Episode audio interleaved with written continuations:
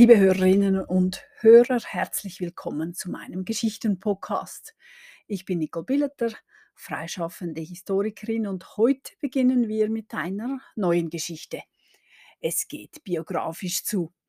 Ich möchte Ihnen das Leben von Max Dettwiller vorstellen. Er ist auch heute noch bekannt unter der Bezeichnung Friedensapostel. Gerade in diesen Tagen, nun eigentlich immer, ist es erfrischend und tröstend zugleich von jemandem zu hören und zu lesen, der sich mit allen Konsequenzen dem Frieden verschrieben hat. Europa befand sich im Krieg. Nur vereinzelte Tiefsinnige ahnten, dass aus einem lokalen Kampf bald ein Weltkrieg werden würde, der vier Jahre lang dauern und Millionen von Toten kosten würde. Es war der Beginn des Ersten Weltkrieges und auch die Schweiz mobilisierte ihre Männer. Zwar hatte sie sich in dem anbahnenden Krieg als neutral erklärt, wollte diese Haltung aber dadurch verdeutlichen, dass sie Soldaten an die Grenzen beorderte, damit diese Neutralität auch gewährt wurde. Immerhin marschierten österreichische und deutsche Truppen Richtung Frankreich. Der direkteste Weg führte quer durch die Schweiz.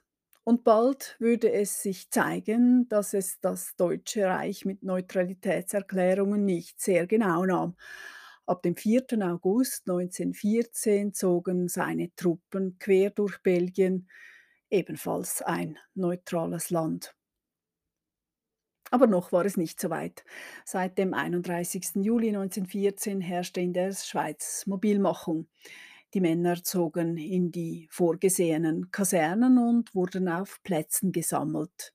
Alle hatten den Fahneneid zu leisten. Sie schworen, die Schweiz mit ihrem Leben zu verteidigen. Am 5.8. war dies auch in Frauenfeld der Fall. Auf dem Kasernenhof waren Soldaten und Offiziere versammelt. Zuerst wurden die Waffen ausgegeben. Zur Vereidigung traf dann der Vorsteher des thurgauischen Militärdepartements ein. Kurz vor Mittag war es soweit. Ein kleiner Soldat, Max Detwiller, schrieb später auf, was ihn bewegte, als es soweit war. Zitat. Als dann die Truppe zur Eidleistung auf den Kasernenplatz marschierte, da erreichte meine Entrüstung den Höhepunkt. Ich wollte nun selbst mein Schicksal in die Hand nehmen, auch wenn es das Leben kosten sollte. Denn dass die christliche Lehre, an der ich immer festhielt und jeden Tag betete, das Töten, das Militär verurteilte, war mir klar und nun gesellte sich ein neuer Beweis des Unrechts des Militärs hinzu, denn im Evangelium hieß es, ihr sollt überhaupt nicht schwören. Jetzt war mein Entschluss gefasst, Christus und seiner Lehre zu folgen und gegen diesen elenden Zwang zu protestieren, ohne Rücksicht auf die Folgen. Ich erwartete, getötet zu werden, aber ich sagte mir, es wäre nun einmal nichts anderes zu machen. Ich trat dann im Moment der Achtungsstellung vor und rief von der Treppe herunter, wo die Offiziere waren, ich bin gegen den Krieg, ich schwöre nicht. Zitat Ende. Max Detwiller wurde dann gleich in Gewahrsam genommen und von Offizieren verhört. Immerhin wurde er nicht gleich standsrechtlich als Verräter hingerichtet, so wie er es möglicherweise erwartet hatte. Allerdings wies man ihn in eine psychiatrische Anstalt ein. Einer, der so von der Norm abwich, der war ja per se geisteskrank. In den ersten Vernehmungen argumentierten die Offiziere, wie wir es erwarteten. Es sei nun einmal Krieg und er müsse helfen, das Land zu verteidigen. Die Demokratie und schließlich alle anderen, seine Kameraden, würden auch in den Krieg ziehen. Detwiller stimmte das nicht um. Für ihn war eher klar, was die Friedensbewegung auch später immer wieder in die Runde warf. Wenn niemand in den Krieg zieht, dann gibt es auch ihn nicht. Oder wie man es griffig sagen könnte, stell dir vor, es ist Krieg und keiner geht hin. Die Befriedensbewegung in der Schweiz ist ein Kapitel für sich und ich werde es gerne ein anderes Mal in einer oder mehreren Episoden aufschlagen. In diesen Folgen konzentrieren wir uns auf das Leben von Max Detwiller. Er stammte aus einer angesehenen Thurgauer Familie. Seine Mutter Pauline war in Interlaken geboren worden als Tochter eines Notars. Gottlieb Detwiller, Max Vater, stammte aus einer eher armen Aargauer Familie. Er begann, mit zwölf Jahren als Küchenbursche in einem Hotel zu arbeiten.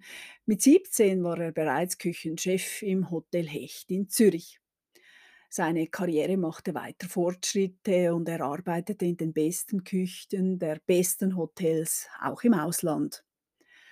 Seiner künftigen Frau begegnete er, als sie mit ihrer Mutter zu Chur in Bad Laufen war.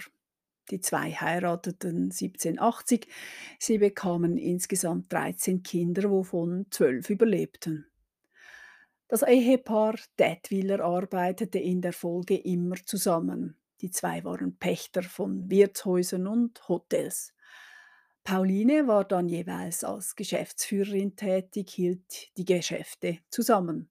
Sie galt als ausgezeichnete Gastgeberin, die alle Wünsche ihrer Gäste kannte.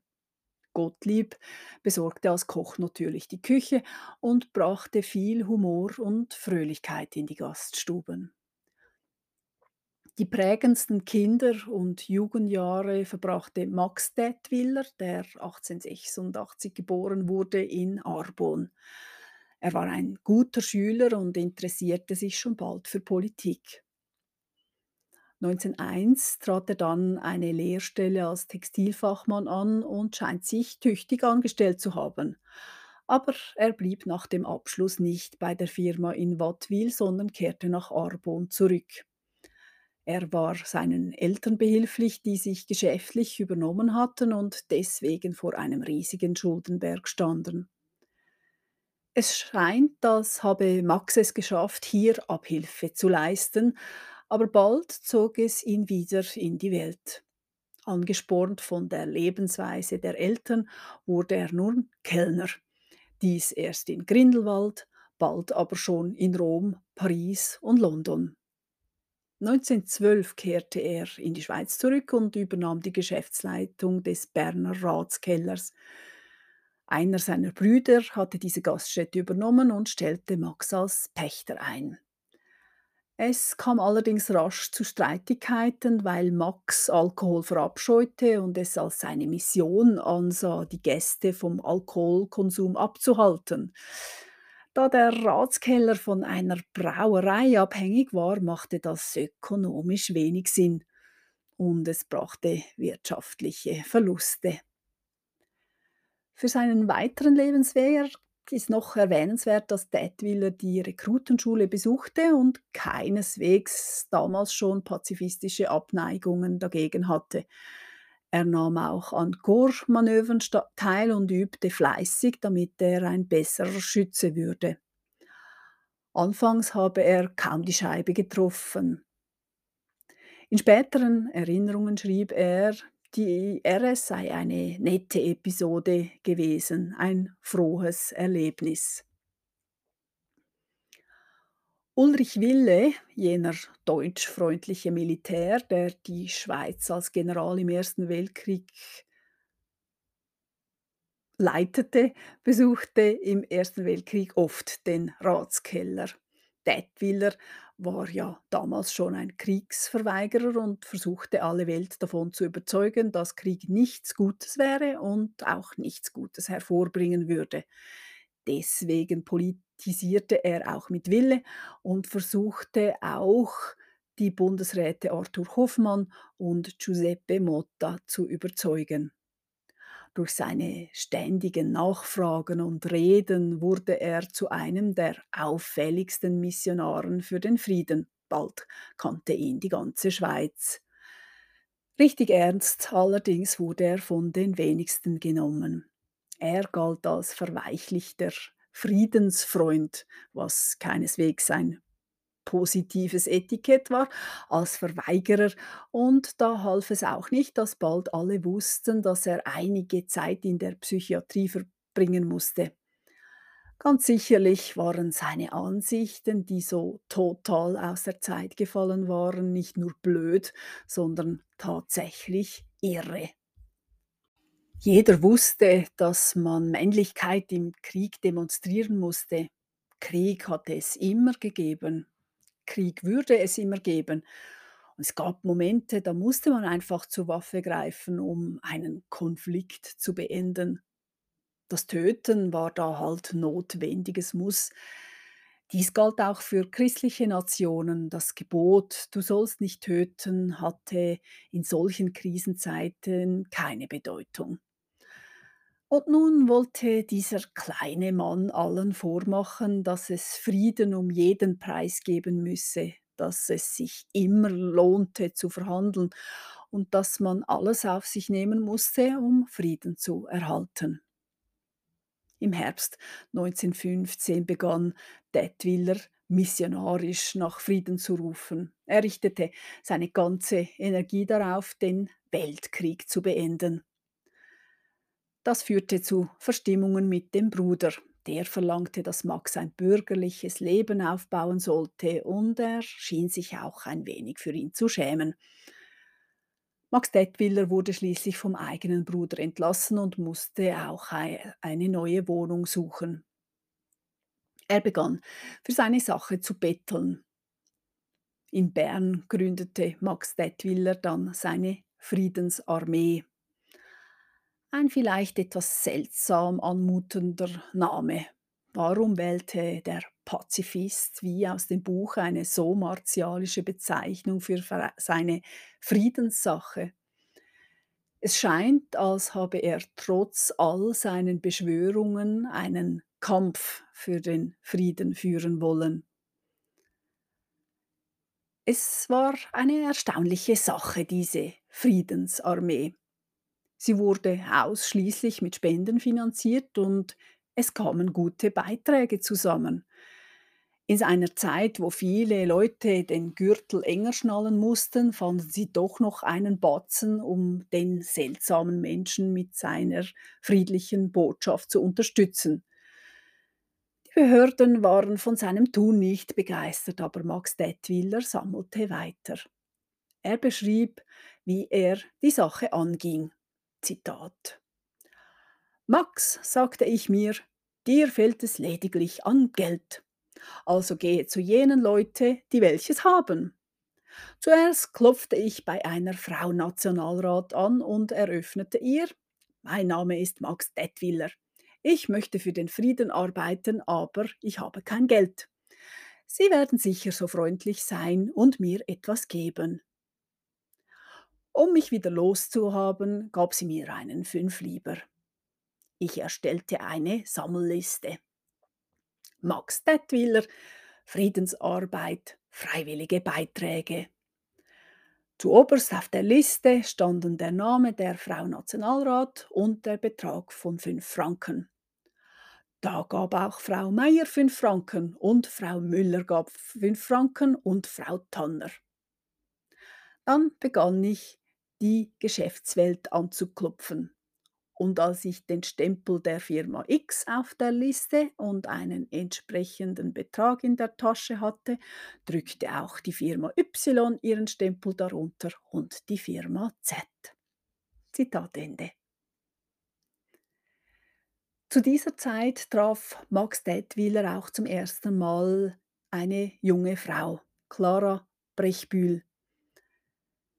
Er sah sie zum ersten Mal im Mai 1915 die zwei schrieben sich daraufhin immer wieder Briefe und trafen sich auch hin und wieder. Aber sie verloren sich etwas aus den Augen und Clara fand einen anderen Verehrer. Dann aber zogen beide unabhängig voneinander 1916 nach Zürich. Max zog vor allem von Bern weg, um der drohenden Bevormundung durch Berner Behörden zu entgehen. Brechbühl arbeitete in Zürich als Dienstmädchen und Detwiller sammelte auch in Zürich Geld, um für den Frieden zu arbeiten. Es dauerte noch ein paar Jahre, aber am 22. Juli 1918 heirateten die zwei. Da war Max Dettwiller gerade wieder von einem Aufenthalt in einer psychiatrischen Klinik zurückgekehrt. Er war dort zwangsweise eingewiesen wurde, weil man ihn indirekt an den sogenannten Novemberunruhen 1917 in Zürich verantwortlich machte. Ein Verbrechen konnten ihm die Behörden damals nicht nachweisen, aber für eine Einweisung ins Irrenhaus reichte es alle Male. Es war eine der Möglichkeiten damals, den Gegner mundtot zu machen bzw. zu diskreditieren. Es war eine häufig gewählte Waffe im Kampf gegen Gegner, die nicht zu fassen waren. Max Dettwiller lebte in Zürich übrigens tatsächlich von seiner Arbeit mit der Friedensarmee. Am 25.05.1917 wurde sie als Genossenschaft im Handelsregister eingetragen. Wir können anhand der Inventur sehen, was er sich alles in seinem Büro an der Löwenstraße 51 geleistet hat. Es gab dort offenbar einen Schreibtisch, einen Stuhl, einen Tisch, drei Sessel, ein Gestell und eine Blumenvase. Dazu noch einige Kisten mit Broschüren, einen Kopierapparat, Stempel und Tinte. Damals hatte Detwiller bereits um die 30.000 Franken gesammelt. Das war eine massive Leistung und eine gute Grundlage für seine Friedensarmee. Denn damals verdiente ein gelernter Arbeiter kaum 200 Franken im Monat. Die Spenden kamen zusammen äh, und brachten ihm ein kleines Ver Vermögen, aber es gab auch Gelder durch einen Buchhandel. Max Detwiller hatte zwar keinen Laden, aber er trug immer Bücher auf sich und versuchte sie so laufend zu verkaufen. Und der Umsatz aus diesem Bücherverkauf war angeblich recht stattlich. Das frisch vermählte Ehepaar zog damals ins ländliche Zumikon in ein altes, baufälliges Haus. Nach dem Ende des Ersten Weltkrieges war die Arbeit für den Pazifisten nicht vollbracht. Im Gegenteil, der Kampf ging weiter. Max Dettwiller schrieb immer auch hochachtend von seiner Frau, die ihm jederzeit unter die Arme griff. Dies kann man beispielsweise in einem unveröffentlichten Manuskript von 1959 lesen, als Dettwiller über seine Frau Clara berichtete. Zitat Wenn es ihrem Manne möglich war, statt seinen Lebensunterhalt mit seinem Berufe als Hotelier zu verdienen, wenn er stattdessen seiner Lebensaufgabe treu blieb, für den Frieden zu wirken, für die Abschaffung des Krieges, so hat er es größtenteils seiner braven und mutigen Frau zu verdanken. Zitat Ende. Mit diesen Worten möchte ich mich für den Moment verabschieden und freue mich auf den zweiten Teil in 14 Tagen. Ich wünsche Ihnen ein schönes, festliches, auch etwas friedliches Wochenende und bedanke mich für Ihr Zuhören. Auf Wiederhören.